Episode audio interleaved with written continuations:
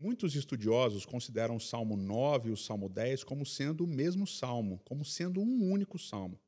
Isso porque quando você olha para o hebraico, você percebe que esse salmo ele está construído na forma de um acróstico, usando justamente as letras do alfabeto hebraico.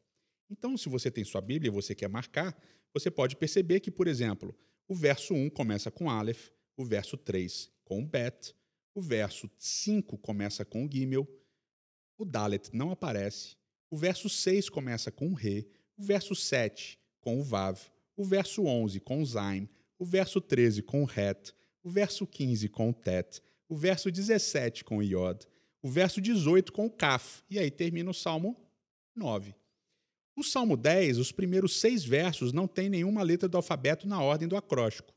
Mas é o verso 7 retoma com o P, o verso 8 com o Ain, o verso 12 com o Kof, o verso 14 com o Resh, o verso 15 com o Shin e o verso 17 com o Tav. Pronto, agora você já sabe as letras do alfabeto em hebraico.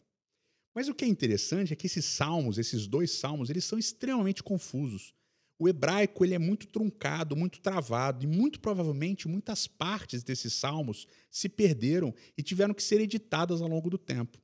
Então, a tradução desse salmo, até a mensagem desse salmo, muitas vezes é difícil. O que a gente pode resumir é que o tema geral é um salmo de, o salmo 9, pelo menos, é um salmo de muita gratidão a Deus, porque Deus ajudou o salmista a vencer os seus inimigos. O que, que a gente pode aplicar de uma maneira é, mais aberta esse salmo para a nossa vida? Muitas vezes a gente não consegue nem entender direito e nem articular muito bem como agradecer a Deus pelo que ele fez por nós. Como esse salmo, que é muito truncado e muito travado. Muitas vezes a gente não consegue expressar de uma maneira clara, mas o importante é que você expresse. Seja grato por aquilo que Deus faz por você.